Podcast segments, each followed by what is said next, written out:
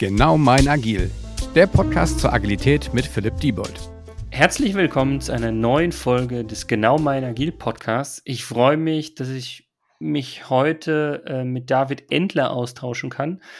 Ich überlege gerade, ähm, es ist schon eine längere Zeit, dass wir uns kennen oder gesehen haben, aber ähm, David, vielleicht erzählst du einfach mal den Zuhörern, ähm, was du machst, wer du bist, woher wir uns auch kennengelernt haben und dann fangen wir mal an, inhaltlich den Zuhörern näher zu bringen, worüber wir uns heute eigentlich äh, beschäftigen wollen. Ich lasse das gerne am Anfang immer noch so ein bisschen im Drüben und dann können die Leute sich überraschen, was dann kommt. Ja, sehr gut. Ähm, allerbesten Dank für die, für die Einführung. Besten Dank, Philipp, dass ich, äh, dass ich hier teilnehmen kann. Und gerne. Genau, also mein Name ist David Endler. Ich ähm, äh, bin äh, Experte im Bereich Systems Engineering mache das Ganze beruflich so seit etwa, äh, seit knapp 20 Jahren jetzt. Ähm, habe sehr viel Erfahrung im Bereich Luftfahrt gesammelt und äh, dort sozusagen auch meine ersten Erfahrungen im Bereich Systems Engineering gesammelt. Ein Thema, das mich von Anfang an sehr, äh, sehr fasziniert hat, sehr interessiert hat. Habe dann dort einige Weiterbildungen gemacht und äh, ja, mich kontinuierlich weitergebildet. Bin jetzt auch seit ziemlich genau zehn Jahren in dem Bereich ähm, als Freelancer unterwegs, habe mich also selbstständig gemacht. Und äh, ja, bin inzwischen so weit aufgestiegen, dass ich als in den Dachverband äh, aller Systems Engineers, das ist der, das International Council on Systems Engineering, äh, bin dort jetzt seit äh, vier Jahren als äh, wählendes Mitglied im, im Vorstand vertreten, als sogenannter Technical Director und darf dort also die mehr als 50 internationalen Arbeitsgruppen von, von Incosi steuern und managen und mit äh, Informationen und Ressourcen versorgen. Äh, das ist eine ehrenamtliche Tätigkeit. Ebenso ehrenamtlich äh, vertrete ich Deutschland im, also als Vertreter des DIN in mehreren ISO-Normen. Äh, mhm. Unter anderem eben auch gibt es eine, eine ISO-Norm zum Thema Systems Engineering. Das ist die ISO 15288. Die letzte Version ist 2015 rausgekommen und nach fünf Jahren werden die immer überarbeitet oder nochmal auf den Prüfstand Mist, gestellt. Dann gibt es jetzt auch wieder was Neues. Gell? Da wird es demnächst was Neues geben, genau. Und äh, das sehr Spannende dabei ist, dass, ähm, dass ich dann gefragt wurde, ob ich mir vorstellen könnte, da als, äh, als Editor mitzuarbeiten. Das heißt, ich bin jetzt also wirklich als Experte dort in das ISO-Gremium entsandt und bin jetzt einer von fünf äh, Editoren, ähm, um an dieser neuen Revision des, äh, der, der ISO-Norm dran ja, mitzuwirken. Äh, das also ganz so schnell wird es noch nicht gehen. Das heißt, wir ähm, müssen uns noch ein bisschen gedulden, so ungefähr bis 2023, bis diese Norm dann fertig ist, bis sie durch die jeweiligen Gremien da durchgegangen ist und vereinbart wurde. Aber ich denke, das ist eine sehr, sehr spannende Aufgabe.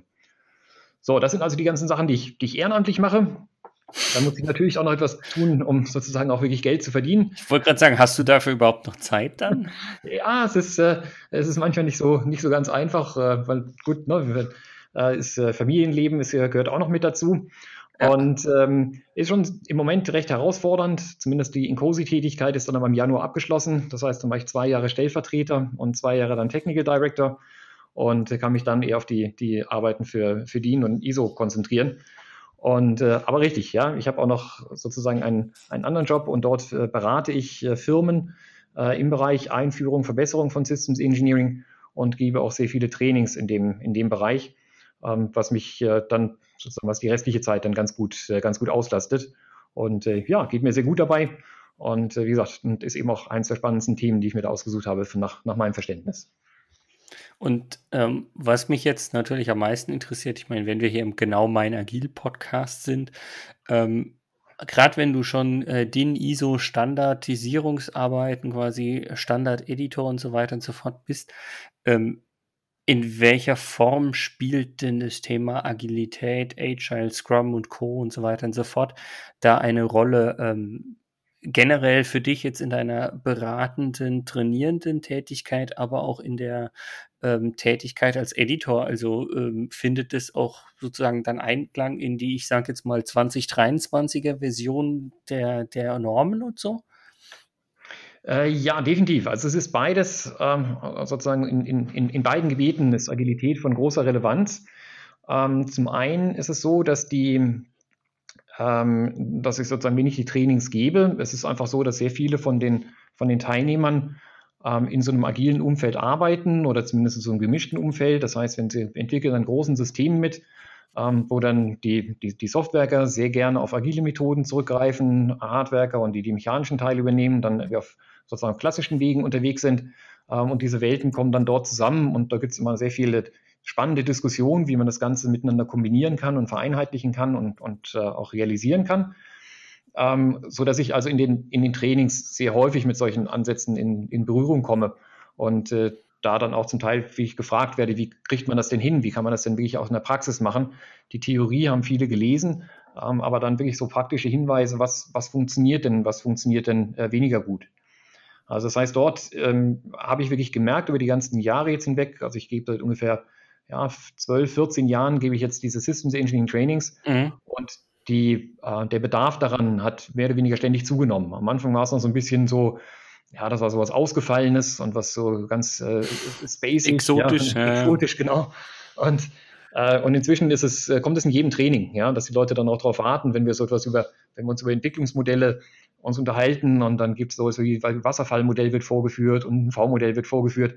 Und dann werden die Leute schon ganz unruhig auf ihren Sitzen und sagen, Mensch, kriegen wir dann auch, äh, wann, wann kommen wir denn so zu einem Vergleich, was, was ist denn mit so agilen Methoden und, und Lean Systems Engineering und, und ganz vielen anderen tollen Methoden, die da inzwischen alle ähm, wirklich vermehrt angewendet werden.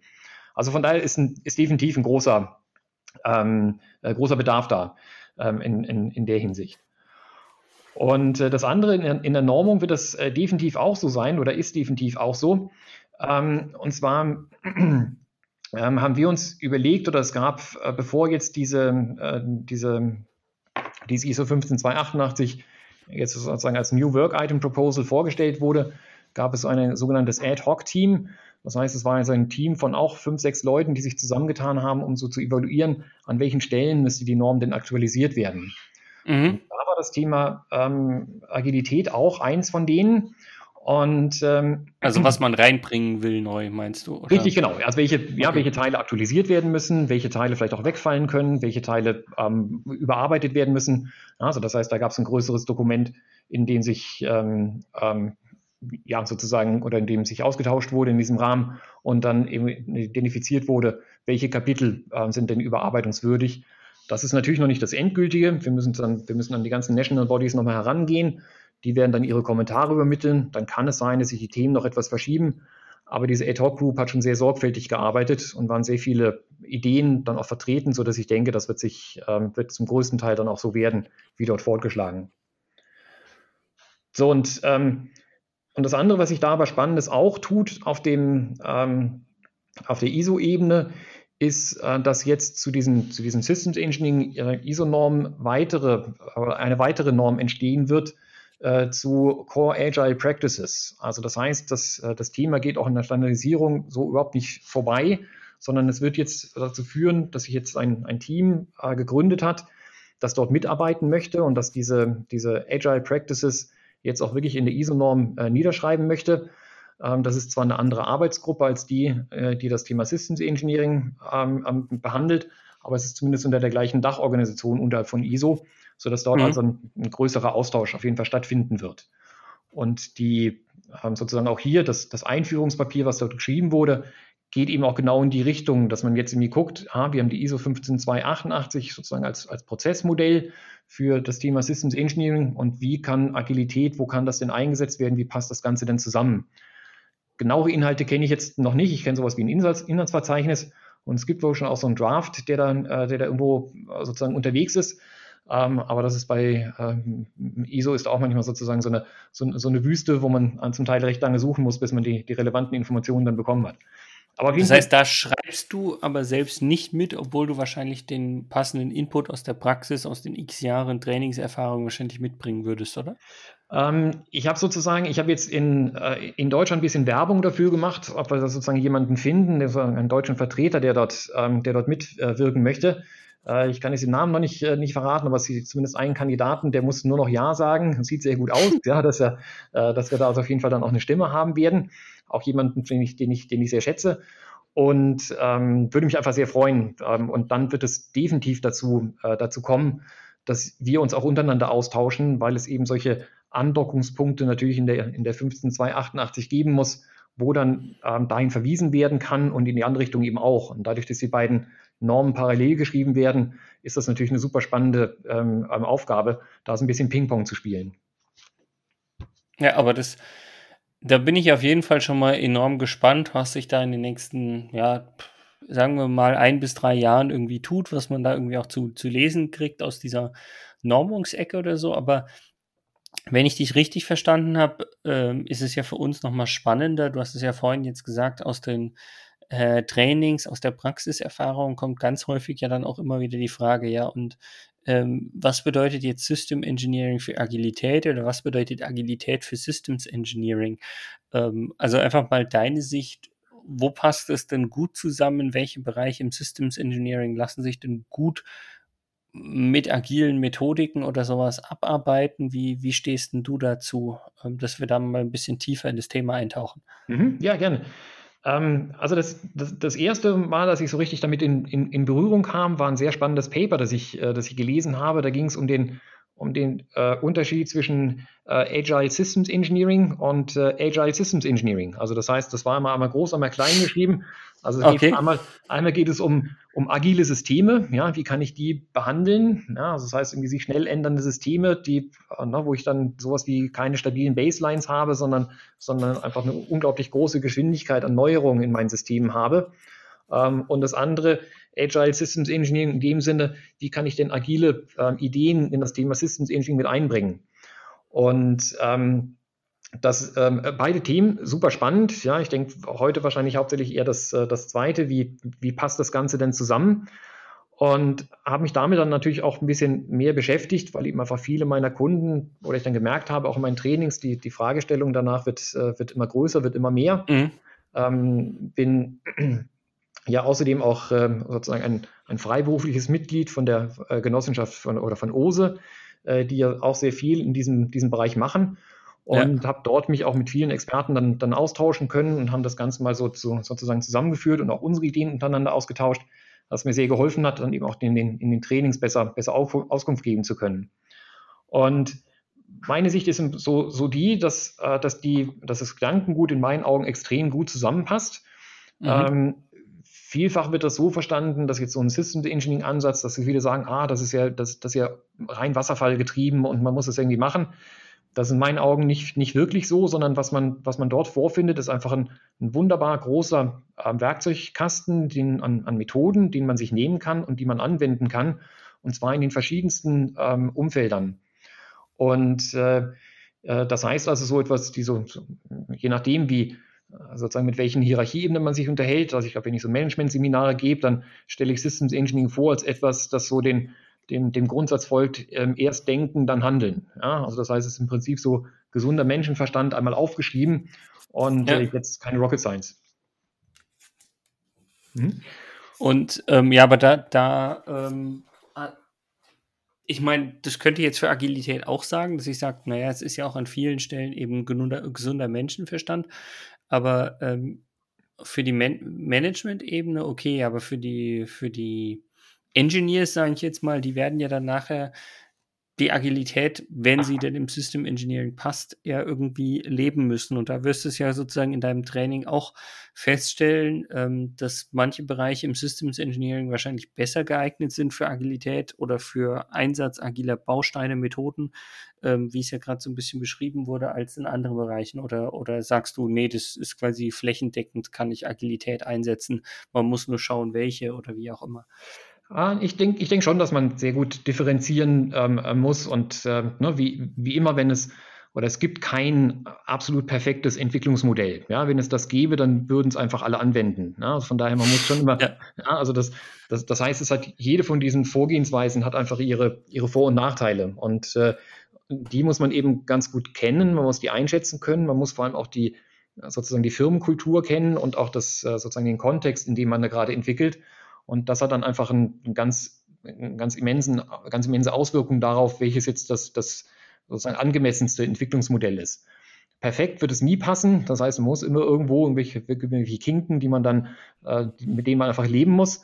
Ähm, aber es gibt schon so etwas wie, wie besser geeignet oder weniger gut geeignet. Und wenn ich das so aus meiner, sozusagen sowohl aus meiner Projekterfahrung heraus und auch aus den Schulungen dann irgendwie beurteilen würde, äh, würde ich sagen, dass ähm, gerade in solchen Bereichen, wenn ich äh, mit recht viel, recht viel Unsicherheit am Anfang zu kämpfen habe, ähm, dann sollte ich eben nicht auf sowas wie ein Wasserfallmodell ähm, ähm, ähm, umschwenken, sondern dann mhm. sollte ich doch eher sowas inkrementell Iteratives machen, wie jetzt ein Spiralmodell oder, oder agile Methoden. Ähm, und in den heutigen äh, Systemen ist es ja in den meisten Fällen so, dass es dass man schon auf irgendetwas aufbaut. Also so ganz grüne Wiese hat man ja nur noch in den allerseltensten Fällen, weil einfach sehr viel Vorarbeit schon geleistet ist. Ja, oder man ist in solchen Projekten mit dabei, wo es um eine neue Produktgeneration geht und man ganz viele Einschränkungen ja. schon von, von dem Vorgängersystem hat. Und ähm, dann wird es dort entsprechend Bereiche geben, ähm, die hat man einfach schon, da hat man alles schon gelöst. Ja, also da gibt es keine, gibt's kaum noch Unbekannte. Da spricht in meinen Augen nichts dagegen, ein Wasserfallmodell anzuwenden, um jetzt diese Teilsysteme zu entwickeln. Weil ich von Agilität gar nicht den Vorteil hätte, sozusagen. Dieses richtig, Verändern richtig. auf. Ja. Mhm, genau, ja, weil einfach, ne, es, ist, ne, es besteht keinerlei Notwendigkeit, irgendwas zu ändern, ja, sondern es ist einfach so, wie wir es bisher gemacht haben, ist es richtig, ja, und, äh, und auch gut und auch weiterhin noch gut. Und äh, dann wird es ein paar Bereiche geben, die dann vielleicht ähm, also sozusagen etwas überarbeitet werden müssen. Und dann gibt es andere Bereiche, in denen kommen dann neue Technologien zum Einsatz. Es müssen komplett neue Lösungen gefunden werden. Es müssen äh, zusätzliche Features, Funktionen ähm, integriert werden. Ja, oder ich habe äh, ähm, neue, neue Technologien, die in irgendeiner Form jetzt in der Zwischenzeit aufgekommen sind und die ich auf jeden Fall jetzt nutzen möchte. Und für so etwas, ja, da bringe ich natürlich eine ganze Menge an technischem Risiko in mein, in mein Projekt mit rein. Und dadurch, dass die Systeme, die wir entwickeln, haben ja so unangenehme Eigenschaften, die wir, die wir Emergenz nennen oder eben auch Überraschungen. Also das heißt Sachen, die wir bisher noch nicht erfahren haben. Oder mhm. einfach aus Unwissenheit oder einfach aus irgendwelchen Resonanzphänomenen oder Interferenzen, die sich dann ergeben, die wir gar nicht so abschätzen können, wie sich das am Ende entwickeln wird.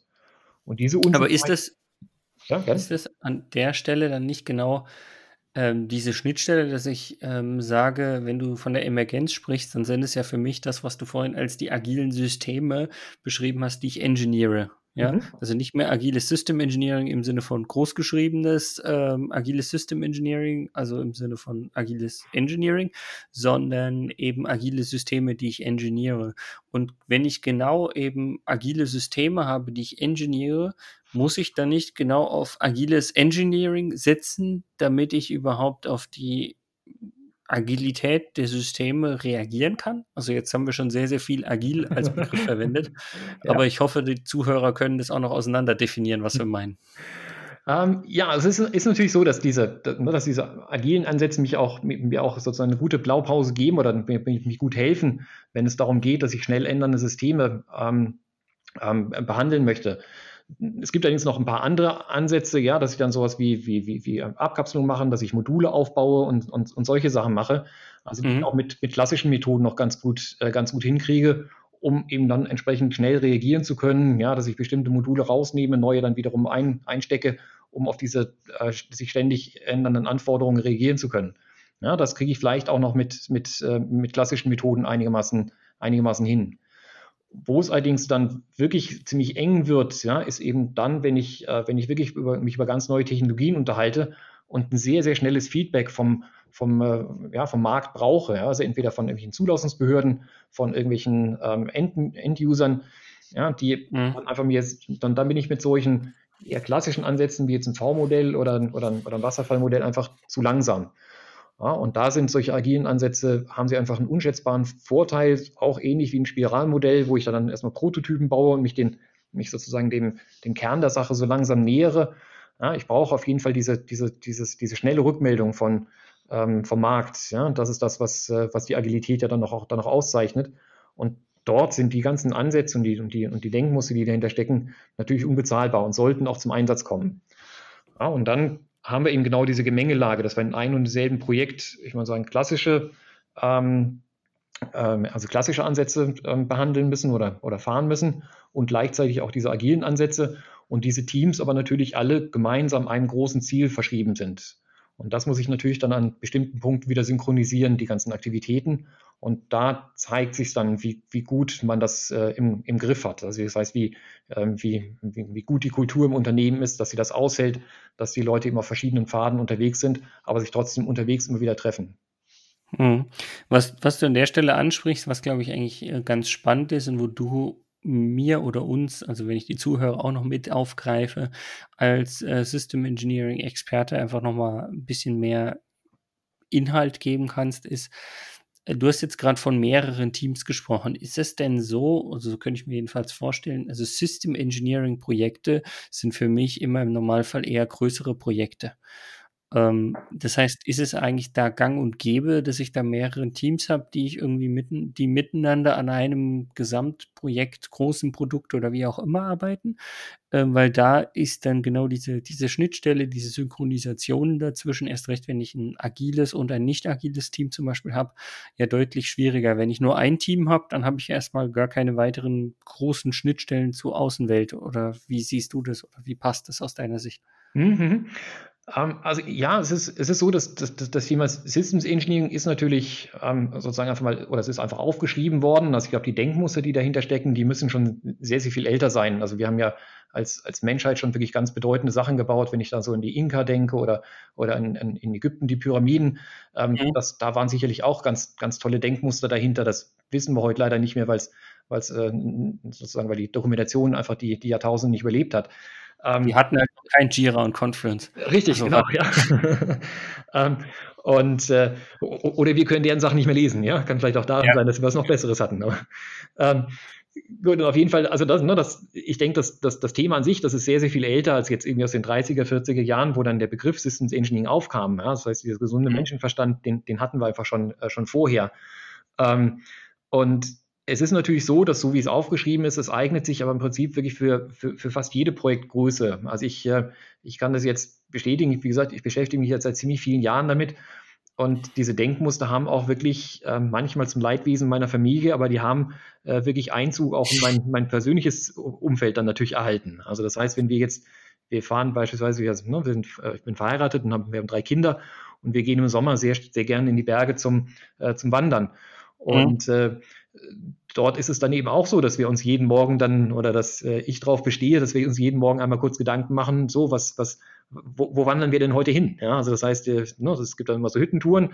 Das heißt, wir gehen dann im Tal los, gehen dann hoch auf so eine Hütte, dann gibt es einen Kaiserschmarrn ähm, und dann laufen wir entweder wieder runter oder laufen nochmal quer und fahren mit der Seilbahn runter. Ähm, und dass man dann eben auch so ein bisschen plant, wann wollen wir denn ungefähr wo, wo, sein, weil es uns eben in einem Jahr mal passierte, dass wir dann zur Seilbahn kamen und aber die letzte Seilbahn war vor zehn Minuten schon zu Tal gefahren und dann mussten wir wirklich runterlaufen. Und äh, das ist mit äh, kleinen, hungrigen Kindern kein Vergnügen. Ja? Also deswegen habe ich dann gesagt, da muss man, ne, also dass man auch in so einem Bereich dann einfach ein paar ähm, sozusagen wirklich einfache Methoden anwendet, um das ein bisschen besser zu planen, um dann solche Enttäuschungen zu, äh, zu vermeiden. Und das heißt also, dieses dieses Thema Systems Engineering oder die Gedankenmuster, die dahinter stecken, sind in meinen Augen wirklich geeignet für sowohl solche kleinen Projekte als auch dann eben wirklich riesengroße. Da kommen natürlich dann mehr Methoden und umfangreicher zum Einsatz und muss es dann auf mehrere Teams verteilen. Das wird also dann wirklich sehr viel, sehr viel komplexer, die ganzen Zusammenhänge. Aber so die Grundmuster dahinter äh, sind eigentlich immer ziemlich, äh, ziemlich gleich. Ja, ich äh, bin, bin ich voll und ganz bei dir und ähm, ich habe auch schon da könnte ich hier zu Hause auch ein Wort von sprechen. Also wenn man für ein Examen lernt und äh, der äh, Freund, Lebensgefährte oder Mann auf einmal anfängt, einen Burn-Down-Chart aufzuzeichnen, wie viele Lerntage habe ich noch und wie viele Tage habe ich noch Zeit und wie bin ich da im Progress und so, da wird man auch manchmal ganz komisch angeschaut. Ähm, so, so ist es nicht. Ähm, was ich halt nur meinte, du hast es ja gerade schon mal so ein bisschen beschrieben mit dem Thema der Komplexität. Also wenn ich jetzt sage, ich habe ein kleines Projekt, ich habe ein Team, also deine Familie, ähm, dann kann ich da noch entscheiden, okay, arbeite ich da als agiles Team oder als nicht agiles Team oder baue ich mir irgendwas Hybrides, wie ich sage, ich mache trotzdem mit Daily, wo ich meine Hüttentour, meine Hüttenroute oder sonst was plan, aber den Rest mache ich irgendwie noch klassisch.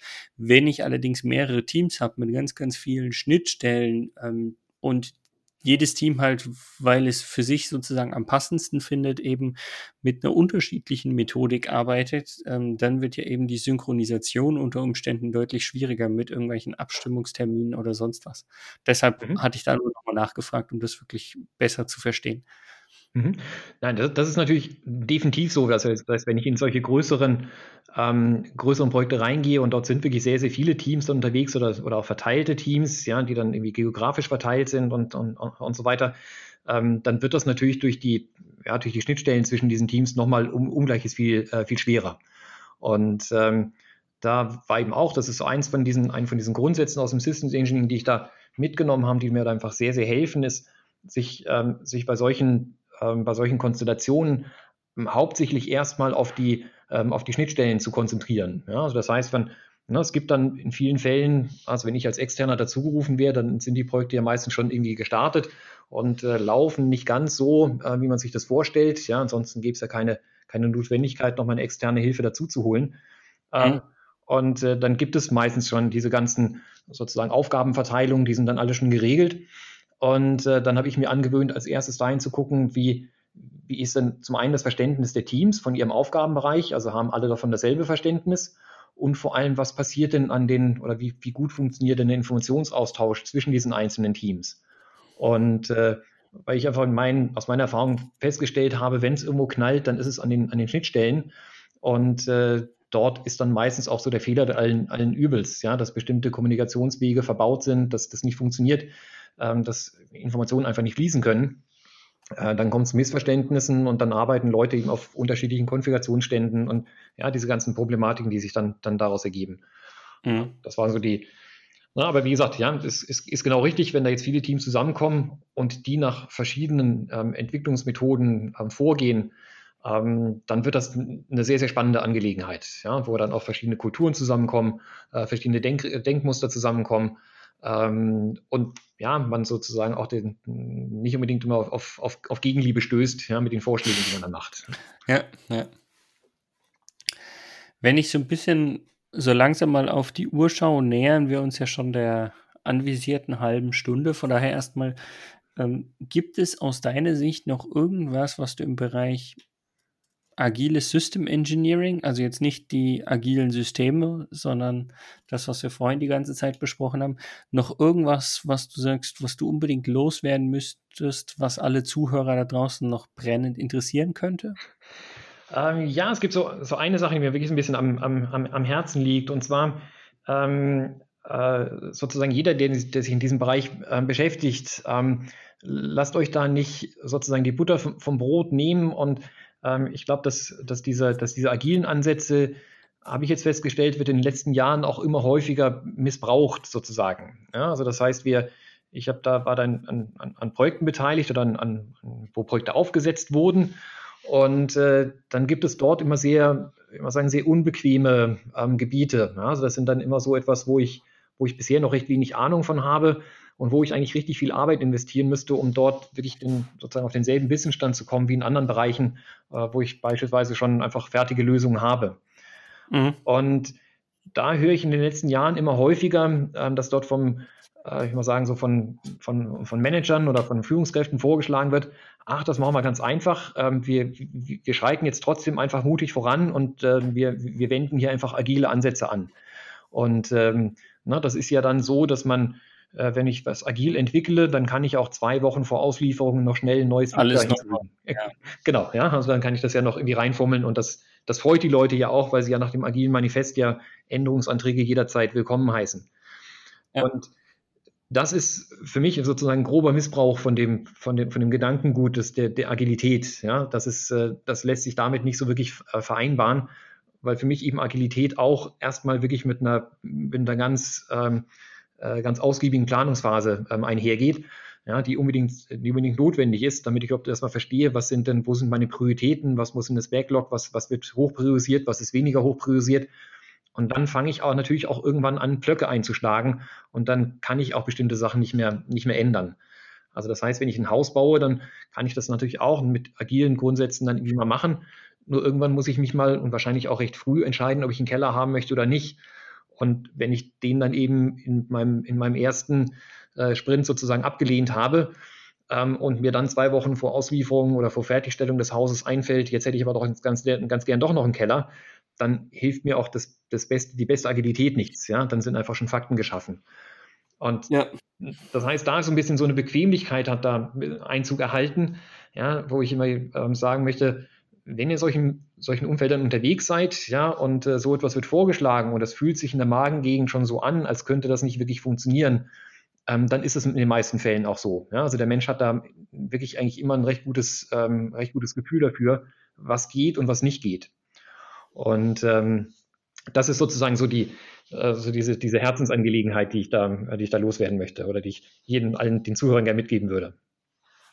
Ja, wo, also finde ich einen super Abschluss. Ich würde es gerne an der Stelle noch ganz kurz ergänzen, weil ich sage, ich glaube, an manchen Stellen ist es auch einfach das Missverständnis von einem äh, Kunden oder Auftraggeber, der sich sagt, hey, ähm, Agilität heißt ja, ich kann jederzeit alles äh, reinwerfen und das steckt eben nicht hinten dran. Also dieses, wie du schon sagst, Gedankengut, ich glaube, da haben wir ja so ein bisschen angefangen, sogar von Begrifflichkeiten her.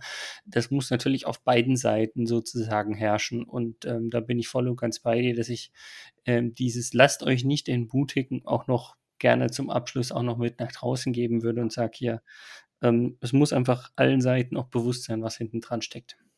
Mhm. Ja, sehr gut. Von daher sage ich erstmal vielen Dank nochmal an dich, David, dass du dir die Zeit genommen hast und dass wir hier die halbe Stunde im Rahmen des Podcasts uns so ein bisschen zum Thema agiles System Engineering unterhalten können. Ich hoffe, dass das äh, dir Spaß gemacht hat, den Zuhörern einen Mehrwert gebracht hat. Von daher ähm, möchte ich mich bei dir bedanken, in die Runde schon mal verabschieden und hoffe, dass ihr auch beim nächsten Mal reinhört. Von daher macht's gut. Ciao. Du darfst dich auch gerne noch bedanken oder verabschieden oder wie auch immer. Achso, ja, natürlich sehr, sehr, sehr gerne. Allerbesten Dank, Philipp, wie gesagt, nochmal für die, für die Gelegenheit, ähm, für den ganzen Zuhörern. Allerbesten Dank, dass ihr, äh, dass ihr euch das äh, so lange angehört habt. Ich hoffe, das war wirklich was für euch dabei.